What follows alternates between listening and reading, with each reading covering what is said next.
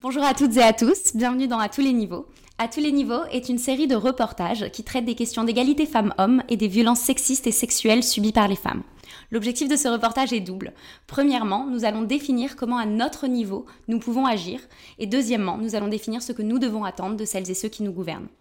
Dans ce premier reportage, nous allons parler du rôle de l'éducation dans les violences sexistes et sexuelles. Avec tous les appareils ménagers dont elles disposent aujourd'hui, les femmes n'ont vraiment pas de quoi se plaindre. Je vous demande de vous arrêter. C'est rigolo en ce moment, j'ai l'impression que pour être entendu, il faut être une victime. Je te demande pardon Le pouvoir s'évapore dès qu'elles arrivent. Vous êtes dans un autre monde. Vous êtes sur une autre galaxie. Et qui sont les femmes qui se font violer Les aguicheuses En fait, en réalité, on va dire la vérité. J'attendais, je ne vous le cache pas, ce moment avec un peu d'impatience.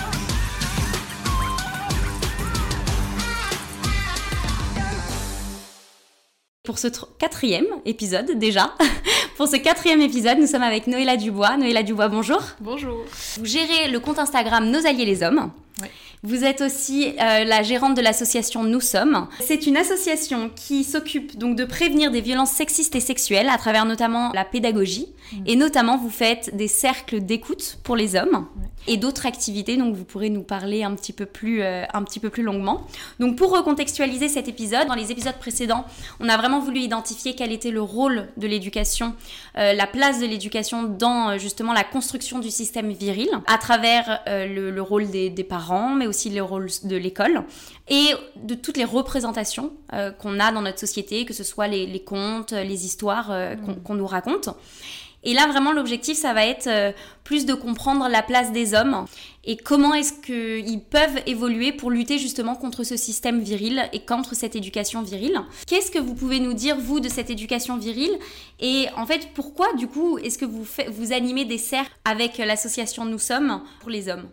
Je vais revenir, si c'est possible, au début. Avec de- plaisir, de avec plaisir. Moi, en effet, j'ai créé d'abord le compte Instagram Nos Alliés les Hommes, Ouais. il y a trois ans. Euh, je l'ai créé parce que j'étais très en colère et que j'avais besoin de trouver un espace de dialogue euh, avec les personnes concernées par Mhm. le, le- le féminisme, en fait, c'est-à-dire euh, les hommes Ouais. qui sont les grands absents finalement de, du dialogue et des discussions. Euh, moi, j'étais très en colère parce que le sexisme, je le subis depuis euh, longtemps. euh, voilà, en tant que personne sexisée, il m'est arrivé un tas de choses, un tas de violences quotidiennes, ordinaires euh, et plus plus. Donc, donc voilà, il y avait cette colère qui grandissait en moi et je faisais aussi, je me rendais compte qu'il y avait beaucoup de comptes Instagram. Moi, j'ai beaucoup beaucoup lu euh, de livres, mais aussi euh, j'ai beaucoup euh, scrollé Instagram. Il y a une grande richesse en fait dans les contenus féministes sur Instagram. Et en fait, je me rendais compte qu'on faisait beaucoup de constats sur les réseaux sociaux. Donc beaucoup de, de chiffres, de voilà où est-ce qu'on en est, les Mm, violences, les décomptes, etc., etc. Et en fait, tout ça, ça venait alimenter ma colère. Et, euh, et pas du tout et pas du tout l'apaiser et, et, Ouais. et- surtout il n'y avait jamais de proposition de solution. À un moment donné je me suis dit mais euh, qu'est-ce qu'on fait des hommes en fait? Mm. Qu'est-ce qu'on a à leur leur dire? place? Et c'est quoi leur place là-dedans? Et en fait on leur parle pas. Et, et eux du coup ils ont du mal à nous écouter parce qu'il y avait, il y avait aussi euh, tout un tout un discours misandre hein, que j'entends que je comprends euh, qui me semble légitime mais qui me semble pas tellement propice à la discussion Mm. et à travailler avec les hommes alors qu'en fait, c'est eux, euh, principalement les auteurs de violence. Je crois que c'est 97% des auteurs euh, de violences et de crimes Ouais. sont des hommes. Et sur les, sur les crimes sexuels, euh, on est à 99%. Donc, Ouais, exactement. Voilà. Euh, donc moi, c'est à ces 99%-là que j'ai envie de parler. C'est aux hommes à la fois qui sont auteurs, qui ont été victimes aussi à certains endroits dans l'enfance. Justement, on parle de l'éducation, mais il y a les violences éducatives, il y a un tas de choses aussi qui construisent les hommes d'une certaine manière. Et donc j'avais envie de leur parler tout simplement Mhm. pour leur dire, bah voilà, moi ce que j'attends de vous en fait. Finalement, euh, les personnes qui pourraient être à même de se remettre en question ne sont pas ciblées par ces contenus-là. Ils sont pas ciblés. Alors après, il y en a quand il y a quand même des hommes qui suivent les contenus féministes, même Oui. ceux qui s'adressent pas directement à eux. Ouais. Heureusement, il y en a. Ouais, Mais, euh, mais justement, ça n'existait pas un, Mm. un- un- un contenu féministe pour les hommes. Donc c'est ce que j'ai voulu faire pour, pour moi, trouver un espace de, euh, de prise de parole et d'apaisement, en fait. Donc ça, ça a été un premier temps et c'est super. Et en fait, euh, au bout de, de, un an, je pense, un an, un an et demi, à créer du contenu pour les hommes sur Instagram, j'ai appris beaucoup de choses. J'ai commencé à m'intéresser aux masculinités, en fait, euh, du coup, de fait. Et puis au bout d'un moment, je me suis dit, bah, il y a une communauté. Je sais plus combien j'avais d'abonnés à l'époque, mais il y avait un peu de monde et je voyais qu'il y avait des hommes qui s'intéressaient, qui se posaient des questions. Et du coup, je me suis dit, mais qu'est-ce que ça donnerait si je les réunissais, si j'organisais des groupes de parole? Alors au Mm. début, j'appelais ça des groupes de parole. Du coup, j'ai décidé de, bah voilà, d'organiser un premier groupe de parole à Paris. Il y avait genre 5 ou 6 hommes qui sont venus. Mais alors, juste avant qu'on continue sur, les, sur ces groupes de parole, tu faisais des contenus sur les réseaux sociaux pour les, pour les hommes. C'était quoi ces contenus du coup? Qu'est-ce qui. Ouais. Enfin, parce que faut, faut quand même euh, les amener sur le, sur le compte, parce qu'il y a quand Mm. même énormément d'hommes qui sont sur la défensive sur ces Ouais, sujets-là, ouais, qui veulent pas écouter, ou Bien alors qui ne veulent pas forcément se remettre en question, parce que finalement ils le vivent pas. Donc Mm. concrètement, le problème, ils le voient pas spécialement. Quels étaient tes contenus et comment est-ce que tu as réussi à, à attraper euh, ces hommes-là pour qu'ils puissent être acteurs euh, dans, la, dans la Mm. lutte Effectivement, c'était l'enjeu principal du compte Instagram, c'était qu'il fallait trouver une façon de, de communiquer, de m'adresser euh, à mon public qui soit entendable. Mm, Parce que mm, du coup, je voyais bien que la misandrie, ça ne marchait pas, que les blagues misantres, euh, ça passait pas, qu'ils sont sur la défensive à la moindre, voilà. Et que du coup, en fait, quelque part, pour pouvoir m'adresser à eux, il fallait que je trouve un ton bienveillant et pédagogique. Moi, ce que j'ai essayé de faire sur Instagram, c'est, ok, me poser, prendre du recul, prendre un sujet qui m'intéresse et dire, voilà, ok, on va parler de ça, je vais parler de ça, euh, qu'est-ce que j'ai à dire euh, pourquoi, je, pourquoi je veux parler de ça Comment je m'adresse à eux pour qu'ils m'entendent en fait et qu'ils Mm. m'écoutent Et en fait, moi, ça m'a permis de m'apaiser, de trouver les bons mots aussi, d'analyser, d'être dans une réflexion pour euh, pas que ce soit tout blanc, tout noir, pour pas être trop dans une... dans une... je me sens radicale dans, les, dans, dans, le, dans le fond, mais pas dans la forme en fait. Mm. Dans Et- la forme, je vais essayer de trouver euh, la manière de, de les amener à, à écouter et à se dire genre ok d'accord en fait elle nous veut pas du mal, elle veut elle veut elle, elle a quelque chose à nous dire donc on va on va on va se poser on se, et ils se sentent pas attaqués du coup. Est-ce que tu peux nous donner un exemple d'un sujet que tu as expliqué de façon bienveillante? Le mansplaining par exemple, Ouais. le fait d'expliquer euh, le paternalisme, le fait de Mm, de couper la parole, le fait de faire pipi dans la rue, euh, enfin vraiment des trucs super basiques. Et c'est principalement des hommes qui sont sur ta page? Non. Ouais. Non, non, jamais, bien sûr que non. Ouais. Non, non. Bah, déjà, Instagram, a. c'est un réseau social qui est quand même plus fréquenté par les femmes, Mm. a priori. Euh, mais si je compare les ratios de certains comptes féministes et le mien, on est quand même, il y a radicalement. euh, moi, j'ai 35% d'hommes, ce qui est quand même. C'est énorme déjà. Voilà, Enfin, alors pour voilà. un voilà. réseau féministe, Voilà. euh, je... enfin, moi je trouve ça énorme Ouais, personnellement. voilà. Qui est quand même pas mal, quoi. Les réactions, c'était quoi du coup euh, Est-ce que les en... réactions d'hommes, je parle? Beaucoup de remerciements, de ah ok d'accord je comprends, de questions aussi que ça, ça réveille, une vraie volonté de dialoguer quoi en tout cas. Ok, donc il y avait quand même de leur côté une volonté de, de comprendre, mais parce que c'est quand même un sujet qu'on a, qu'on a évoqué dans le troisième épisode, donc avec euh, Tiffen D. Pourquoi est-ce qu'en fait les hommes reproduisaient ce, ce système-là? Mhm. que Finalement, c'était dans leur intérêt, parce que bah, ils on est dans un système euh, dominé par les hommes, euh, qui leur est évidemment profitable. Et finalement, du coup, c'est un peu compliqué de se dire qu'ils vont réussir à écouter et à se prendre par la main. Est-ce que euh, on part du principe qu'il y a une bonne volonté d'atteindre l'égalité? J'interroge beaucoup ma communauté, donc je fais beaucoup de stories, je pose des questions aux hommes. Là, récemment, il y a quelques jours, je leur ai demandé qui parmi eux avait été victime dans l'enfance de harcèlement scolaire, de, de violences sexuelles, de violences éducatives, de racisme, d'oppression aussi, Mhm. euh, voilà, de grossophobie. Et en fait, la majorité, ils ont vécu des oppressions. Ils savent ce que c'est. Donc en fait, je pense que les hommes qui sont sur mon compte Instagram, pas tous les hommes, je, je sais pas, Non, non, euh, mais je pense que ceux qui ont la volonté de faire cette démarche, de s'intéresser, de se poser des questions sur le féminisme, c'est aussi des hommes qui ont subi des violences, Mm. qui comprennent euh, ce que c'est de subir des violences et qui se sentent pas à l'aise dans ce système-là.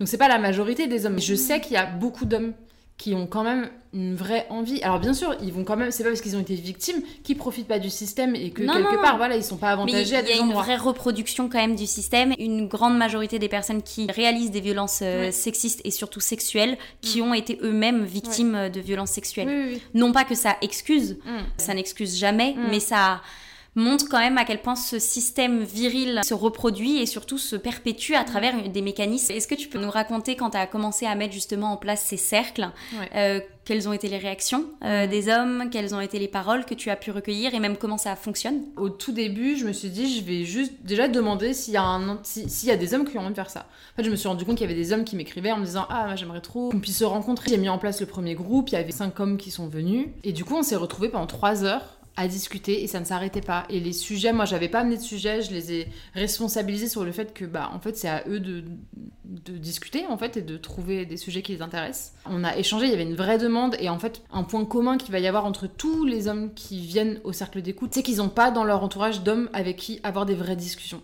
avec qui avoir des discussions qui touchent à l'intime, qui touchent euh, bah, du coup au politique mais au féminisme, qui touchent à, tout ça en fait, au sensible, au vrai questionnement intime et politique de, de, leur place, de leur rôle dans tout ça, de comment ils ont grandi, comment ils se sont construits dans les normes viriles. Ils ont personne à qui parler en fait. Et ils en ont marre de faire peser la charge émotionnelle et pédagogique aux personnes sexisées de leur entourage.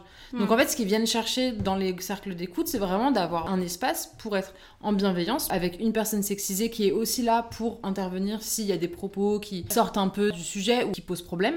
Et du coup, de pouvoir échanger entre hommes et avoir aussi d'autres regards d'hommes sur, euh, sur hmm. ces questions-là et de se sentir moins seul dans le fait de se poser toutes ces questions. C'est hyper intéressant ce que tu dis quand tu expliques que finalement c'est des hommes qui n'ont pas d'interlocuteur avec qui ils peuvent échanger sur ces sujets-là. Quand j'ai interlocuteur, j'ai interlocuteur homme parce que finalement c'est souvent les femmes qui vont porter ces questions-là et ces mhm. sujets-là. Ils sont plus à l'aise d'en parler entre hommes parce que ils vont se sentir moins peut-être jugés aussi quand ils en parlent entre eux. Et aussi, ça pose la question de pourquoi est-ce qu'il n'y a pas d'hommes autour d'eux en fait qui sont avec qui ils sont capables d'en parler. On en parlait dans le, deuxième reportage avec Lucille Pétavin sur la sociabilisation et à quel point les hommes entre eux, il y a des vrais rites de passage, il y a une vraie construction de cette masculinité. Mm. Et finalement, montrer une sensibilité, montrer un petit peu d'émotion, bah, va tout de suite renvoyer des comportements un peu fragiles et va être mm. vachement stigmatisé. Est-ce qu'on on peut le déconstruire? Est-ce qu'après ils se sentent aussi plus à même d'en parler entre hommes? Parce que j'imagine qu'une fois qu'ils vont dans ces cercles-là et qu'ils en parlent entre hommes, ça doit aussi déconstruire un petit peu tous ces mécanismes virils. Je pense que si c'était juste un cercle mixte, ils seraient tout aussi à l'aise de parler du moment qu'il y a un cadre bienveillant en fait. Mm. Mais effectivement, c'est ce qui manque par contre dans leur groupe, dans leur boys club là, dans leur groupe de potes mecs, c'est qu'il manque la bienveillance. Il y en a pas. Donc en fait, ils pourraient parler, euh, ils pourraient parler entre mecs de tous ces sujets-là, mais ils le font pas parce qu'il y en a rapidement un qui va lancer une blague pour sortir du sujet, pour l'éviter, parce que lui, il a pas envie d'aller là-dedans, euh, ou alors pour l'humilier, pour dire, euh, voilà, pour se foutre de sa gueule. donc en fait, très rapidement, ils vont sortir de ces sujets-là, et au bout d'un moment, à force de se faire rembarrer, ils vont arrêter d'aborder ces sujets-là entre mecs, puisque ça ne prend pas, et que ça ne marche pas, et qu'ils peuvent pas avoir une vraie discussion. Et puis je pense que ce qu'ils viennent vraiment chercher aussi, c'est une altérité dans, dans le fait d'être un homme. Parce que les hommes étant la norme dans notre société patriarcale, je me souviendrai toujours d'un cercle d'écoute où il y en a un qui, a, qui a dit je suis content d'être là et de vous entendre parce que je me rends compte que en tant qu'homme, j'ai toujours cru que ma manière de faire, mes expériences, ma manière de penser et de faire les choses était la norme, était euh, la même pour tous les hommes. Et en vous écoutant, je me rends compte que, en fait, pas du tout qu'en fait vous avez vécu d'autres choses, que vous avez d'autres profils, que moi je, fonctionne comme ça, mais que vous fonctionnez autrement, et qu'en fait on est une altérité, on est différent. Et, je pense que c'est ça aussi l'intérêt des, de ces cercles d'hommes, c'est qu'en fait à un moment donné ils se rendent compte qu'ils ne sont pas l'universel, et qu'en fait ils sont tous différents, qu'ils ont des parcours différents, et du coup, ça casse une, une, idée du boys club, une idée de la norme masculine en fait. Ils se disent genre ah ok, oui on est des mecs, mais en fait ça nous ça nous réunit pas tant que ça. Mm. Et c'est qui justement ces, ces, hommes qui viennent euh, dans tes cercles Pour faire cette démarche-là, pendant les personnes que je connais autour de moi qui sont euh, extrêmement euh, sexistes ou qui ont des comportements virils toxiques, je veux dire, je les, je les verrais pas du tout aller dans ces cercles-là. Alors après, ça veut pas dire que le travail, il doit pas continuer d'être fait avec des personnes qui sont, et des hommes qui sont déjà en, cours de déconstruction. Hein. Mais voilà, quels sont les profils et finalement, euh, quels sont les bénéfices que tu vois euh, de ces cercles d'écoute? Mm. J'utilise de moins en moins le terme déconstruit, je me rends compte qu'il y a vraiment un risque à l'utiliser parce que justement, l'idée d'être déconstruit, c'est vraiment l'idée qu'on arrive à une finalité et en fait, c'est jamais le cas. Euh, donc il n'y a pas d'hommes déconstruits qui viennent à mes cercles, parce qu'il n'y a pas d'hommes déconstruits du tout. mais par contre, c'est vrai que oui, les hommes qui viennent à mes cercles, bah, comme je le disais tout à l'heure, c'est des hommes qui se posent des questions, qui sont intéressés, qui ont envie d'évoluer, de, qui ont envie de changer, qui ont envie d'apprendre. Euh, d'apprendre sur eux, mais aussi des autres. Et c'est aussi des hommes qui ont subi des oppressions. Il y avait beaucoup d'hommes qui avaient aussi donc des personnes racisées, des hommes qui ont des, handicaps psychiques, euh, voilà, qui ont qui sont qui sont pas des hommes des hommes cis hétéros blancs. Euh, mm. Donc voilà. Qui, Et t'en as aussi Ah Des- bah oui, il y en a aussi, oui. Est-ce qu'ils sont conscients de leurs agissements, de l'impact qu'ils ont?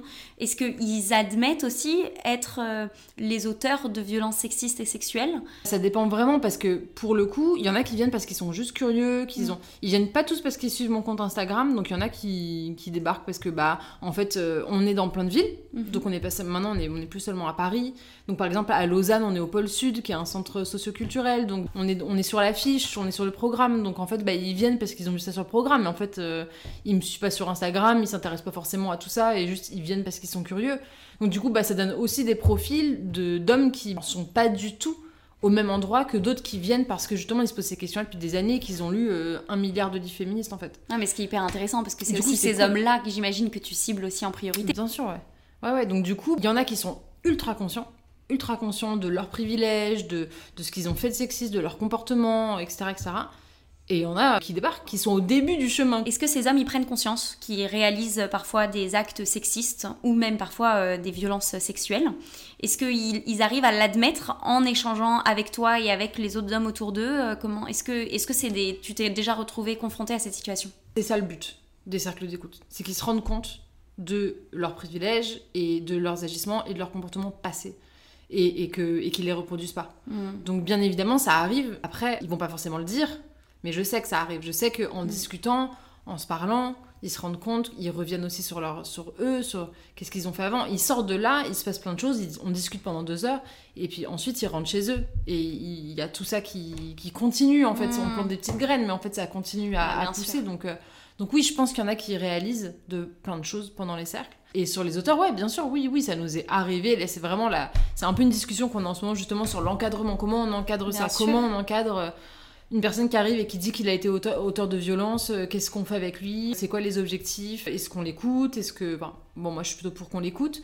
Mais, mais dans quel contexte? C'est quoi l'objectif de d'écouter un homme qui C'est est auteur de compliqué violence? parce que s'ils parlent de ça dans un cercle et qu'il y a d'autres personnes qui sont présentes qui elles ont vécu des violences sans en avoir Oui, alors commises. ça- Oui, ça, c'est en- Euh, pour le coup, ça c'est vraiment encadré, c'est-à-dire qu'on demande toujours l'avis de tout le monde. Donc on pose un trigger warning avant de parler, si jamais on veut aborder une question de violence, euh, en- entre autres. Et du coup, on demande à tout le monde si c'est ok de l'aborder. S'il y a Mhm. des personnes qui ont été victimes et qui veulent pas, on n'en parle pas.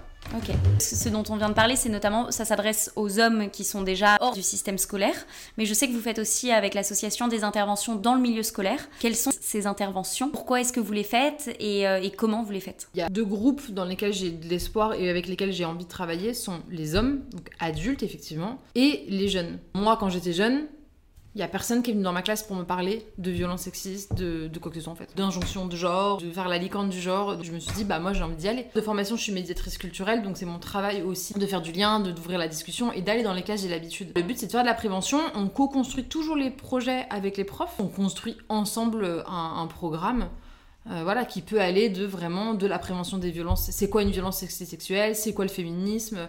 C'est quoi le genre? Et les enfants réagissent comment à, toutes ces, à tous ces sujets? Mais ils sont trop contents. Il y a quand même un travail qui doit être réalisé de votre côté qui vient contredire certaines choses qu'ils ont apprises depuis qu'ils Ouais. sont tout jeunes. Et est-ce que parfois, du coup, ils, ils soulèvent des, des contradictions Ah, avec... oui. euh, et ça peut être quoi, par exemple? En fait, c'est super riche. Les échanges, ils sont incroyables parce que pour ce qui est des collèges, lycées, ils sont, surtout les collégiens et collégiennes, ils sont vraiment dans une période d'adolescence, Ah de ouais. construction de l'identité. Donc en fait, quand on arrive dans leur classe et qu'on leur parle du genre, qu'on leur dit qu'il y a, il y a autre chose que les hommes et les femmes, qu'on n'est pas obligé d'être un homme ou une femme, qu'on peut être autre chose, qu'on leur parle d'orientation sexuelle, ils ont quand même des idées bien arrêtées sur ce que c'est Ah bah, d'être surtout, un et homme, puis d'être surtout à cet âge-là, j'imagine Voilà, à que cet âge-là en pour en plus se construire dans la société, sociabiliser, Mm. réussir à trouver sa place à l'école, et on sait à quel point l'école n'est pas forcément le lieu dans lequel le- tout le monde se sent le plus à l'aise Ouais. aussi. Est-ce que tu as eu des retours de- de- d'enfants qui sont venus te voir? Est-ce que tu as parlé aux enfants directement ou tu es vraiment resté dans le cadre très scolaire et tu pas trop de- d'interaction Euh, après? La dernière fois, il y a euh, des élèves qui nous ont demandé c'est quoi la différence entre bisexuel et pansexuel. Il y a vraiment des questions, même au, même au collège, sur euh, comment on fait des enfants. C'est un Mm. vrai sujet. Je pense qu'il y en a beaucoup qui se posent des questions sur les violences. Qu'est-ce qui relève des violences ou pas? Ouais, quelle est la limite? Euh, C'est quoi la limite? Ouais. Il y a beaucoup de violences euh, éducatives et des violences physiques. Quand on arrive, ils se disent qu'est-ce qu'on vit chez nous, qu'est-ce que ça soulève? Est-ce que dans le cadre de ces ateliers avec les enfants, tu tu as déjà été confrontée à des retours des parents? J'ai une cousine qui est prof en primaire et elle a essayé justement de parler de l'égalité femmes-hommes. Et elle a eu des interactions avec des parents d'élèves qui lui disaient bah enfin c'est pas forcément votre place, c'est pas forcément votre rôle. Est-ce que tu as déjà été confronté à ça? En tant qu'association, quand j'ai quand j'ai contractualisé mon, mon contrat d'assurance, on m'a demandé vous allez intervenir en classe, vous allez mm. faire quoi, quel type d'intervention vous allez faire? Du coup, on est couvert aussi avec l'assurance pour euh, bah, voilà, avoir au cas où, euh, si effectivement il y a des parents qui sont pas contents. Après, tu fais un retour aussi avec les, professeurs euh, ou les maîtres, maîtresses avec qui tu travailles. Est-ce que eux, ils ont eu des retours des parents suite à ça ou pas de... Pas, ma, pas, à ta connaissance, non. Pourtant, pourtant, il y a eu des sujets qui ont mm. été soulevés. Ça allait contre certaines cultures sur des questions beaucoup d'homophobie. Ah ouais. Qui étaient vraiment pas contents qu'on leur parle d'homosexualité. À quel âge 13 euh, ans. Ouais, donc ça veut dire que en plus déjà avant 13 ans, ils, ils arrivent à se construire et à se. Ah bien sûr, oui, bien sûr. Concrètement, du coup, parce que tu nous as très, bien expliqué comment est-ce que finalement les, hommes qui rejoignaient tes cercles arrivaient à remettre en question tous ces, tous ces sujets-là, comment est-ce qu'on peut encourager les hommes à rejoindre ces cercles? Je pense qu'il y a des personnes qu'on peut pas ramener, mais comment est-ce qu'on peut les encourager à venir? Je pense à euh, mon frère, enfin tous les membres de ma famille, mais aussi mes amis, qui vont être je pense, sur la défensive ou qui vont peut-être un peu plus lever les yeux au ciel. Comment est-ce qu'on peut motiver ces personnes-là? Là-dessus, je suis un petit peu radicale. C'est que, en fait, moi, je travaille avec les hommes qui ont envie de travailler. Et ceux qui n'ont pas envie de travailler, bah, ils vont voir ailleurs. Ils ont envie de le faire, ils le font. Ceux qui n'ont pas envie, moi, je travaille pas avec. C'est ma thérapie, en fait. Enfin, moi, je vais beaucoup mm. mieux maintenant. Moi, je vais beaucoup mieux maintenant que je passe euh, deux heures ou plus par, euh, par mois avec des hommes qui se posent des questions, à créer du contenu, à avoir des retours, à m'enrichir à, à m'ouvrir l'esprit. ça demande quand même une certaine patience, quoi. Parce que, enfin, je sais pas, mais parfois. Après, t'es avec des hommes qui sont, mais oui, comme qui ils sont volontaires. Mais oui, comme ils, ils sont tous trop contents d'être là. Du coup, ils arrivent, ils sont là, merci beaucoup, merci beaucoup et tout. Et ils sont, ils sont hyper émotifs. Il y en a qui pleurent tout de suite parce qu'ils sont trop contents d'être là. Ils, se livrent, ils sont en empathie, ils sont bienveillants, ils sont gentils entre eux, ils s'écoutent. Enfin, moi, ça me fait pas. Moi, j'ai aucune. Moi, je suis là, j'attends, j'écoute et je m'enrichis. Et je suis là, genre, ah oui, d'accord, ah, vous pensez. Je comprends mieux aussi la, la, la, psyché. Je suis là, genre, ah, d'accord, ok, c'est par là que vous passez pour.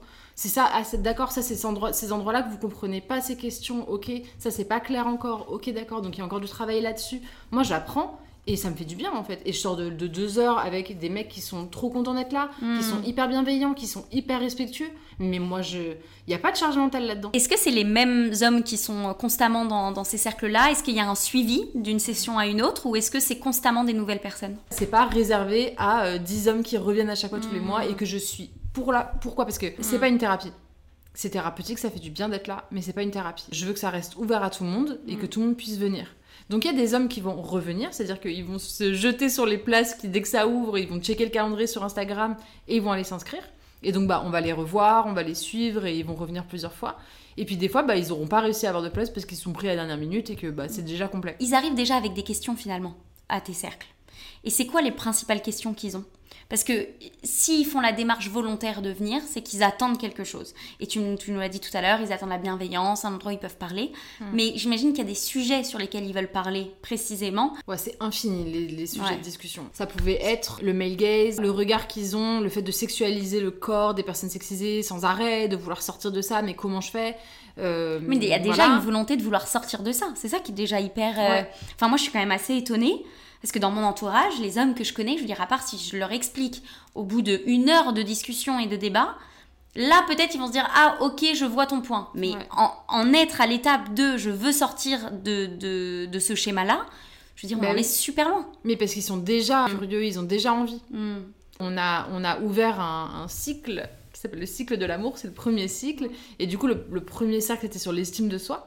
Et là, le deuxième qui va commencer en mai, c'est sur soin, le fait de prendre soin, soin de soi et soin des autres. Et du coup, bah, ceux qui s'inscrivent, c'est ceux qui sont intéressés par ces thématiques-là. Alors maintenant, pour revenir un petit peu aussi sur le, cœur du, reportage, une fois qu'on a bien compris qu'il y avait vraiment une volonté chez certains hommes de pas se déconstruire, mais de déconstruire tout ce qu'ils ont, euh, tout ce qu'ils ont appris et les comportements virils toxiques. L'objectif, c'est aussi de pouvoir identifier pour les personnes qui nous regardent et qui nous écoutent, la façon dont ils peuvent se comporter. Donc là, on va s'adresser particulièrement aux hommes. Mm. Comment, quels sont les comportements qu'ils peuvent mettre en place concrètement dans leur quotidien? Il y en a une infinité. Eh, mais, je pense commençons avec euh, le début de l'infinité, ça me va. Je pense que le, le tout début, la première étape, c'est d'apprendre à écouter et de se renseigner et d'apprendre et de se mettre en position d'accepter d'être en position de je ne sais pas et donc je vais t'écouter et je vais me renseigner et je vais lire, je vais ouvrir des bouquins, je vais écouter les personnes sexisées de mon entourage pour comprendre ce qu'elles vivent.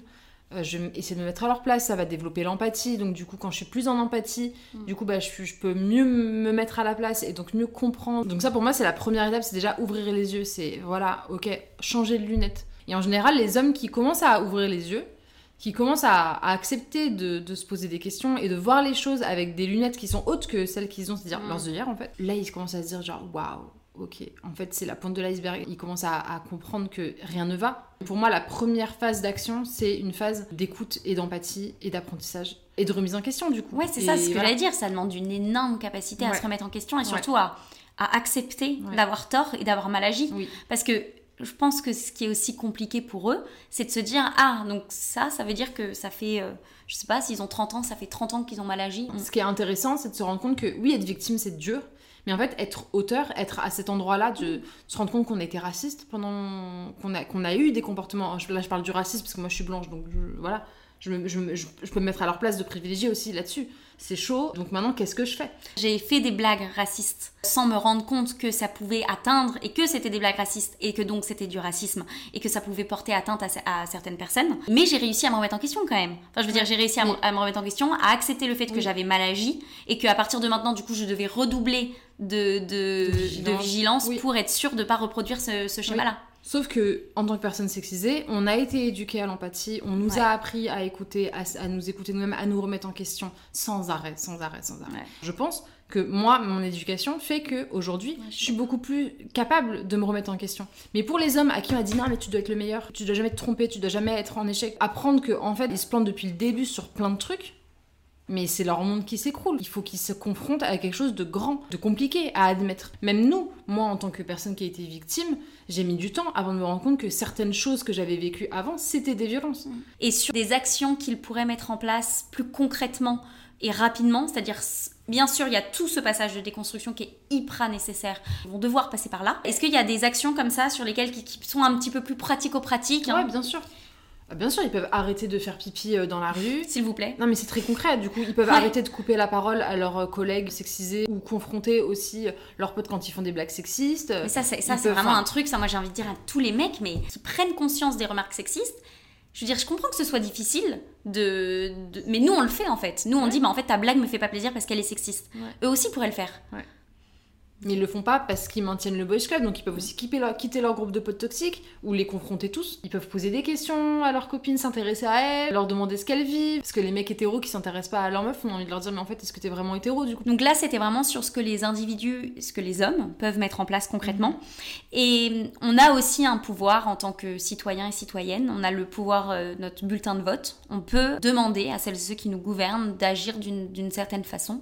Qu'est-ce qu'on peut demander? La contraception testiculaire, que les hommes aient accès à une contraception et qu'ils soient responsables de leurs spermatozoïdes parce qu'ils en produisent tous les jours. Il y a la parentalité qui est un gros chantier. Et tu penses pas que justement le gouvernement devrait mettre en place ce que toi tu mets en place avec l'association, mais à l'échelle finalement de tous les garçons et euh, au sein de toutes les écoles Mais c'est déjà mis en place, c'est juste que c'est pas appliqué. Oui, bien évidemment, je pense que de toute façon, il devrait y avoir clairement des. des même, même aller plus loin, euh, des espaces dans chaque collège, lycée, euh, avec un endroit, avec une personne à qui parler. Il devrait y avoir des groupes d'écoute tout le temps. Mm, mm, mm. Ok. En tout cas, merci beaucoup pour, Ouais, euh, merci pour cet toi. échange.